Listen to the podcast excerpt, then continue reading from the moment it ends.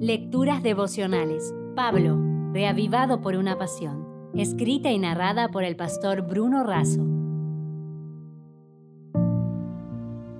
Hoy es 21 de diciembre. Héroes. En Hebreos 11.1 leemos, es pues la fe la certeza de lo que se espera, la convicción de lo que no se ve. Conocido como el capítulo de la fe, Hebreos 11 es un capítulo extraordinario. Fe es tener la seguridad de que vamos a recibir lo que esperamos, aunque hoy no tengamos prueba de ello. La fe es imprescindible porque solo por ella somos capaces de creer en el poder de Dios y de agradarlo. Pablo menciona al menos 16 héroes de la fe por su nombre y otros en general, y afirma que actos de fe han practicado. Así, menciona el sufrimiento de estos hombres y mujeres, pobreza, torturas, vergüenza, golpes muy crueles, prisiones y presiones, apedreamiento, martirios y muerte. Estos héroes sufrieron y mantuvieron su fe firme en Dios. Resistieron porque contemplaron la ciudad invisible, soportaron porque el sufrimiento por Cristo era mucho mejor que todas las riquezas de este mundo. Enfrentaron incluso la muerte con la esperanza en la resurrección. ¿Y cuál es la recompensa de esas personas? El reconocimiento de otras personas y una aprobación temporal de Dios.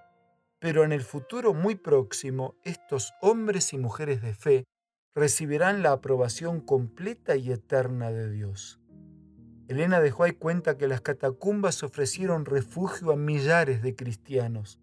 Debajo de la tierra y la roca de los cerros, en las afueras de Roma, se habían cavado leguas de largas y oscuras galerías subterráneas. En esos lugares, los discípulos de Cristo sepultaban a sus muertos y hallaban hogar cuando se sospechaba de ellos y se los proscribía. Cuando el dispensador de la vida despierte a los que pelearon la buena batalla, muchos mártires de la fe de Cristo se levantarán de entre aquellas cavernas tenebrosas. El mundo considera como héroes a los que ganan partidos increíbles, imposibles de ganar, en desventaja y frente a la adversidad.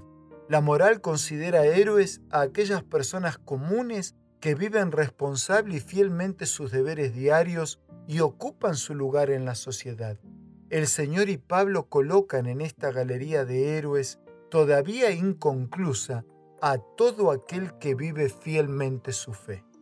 Te dejo un abrazo, deseo muchas bendiciones para tu día, pero también quería dejarte una pregunta y una frase para la reflexión y decisión. ¿Tienes una fe firme?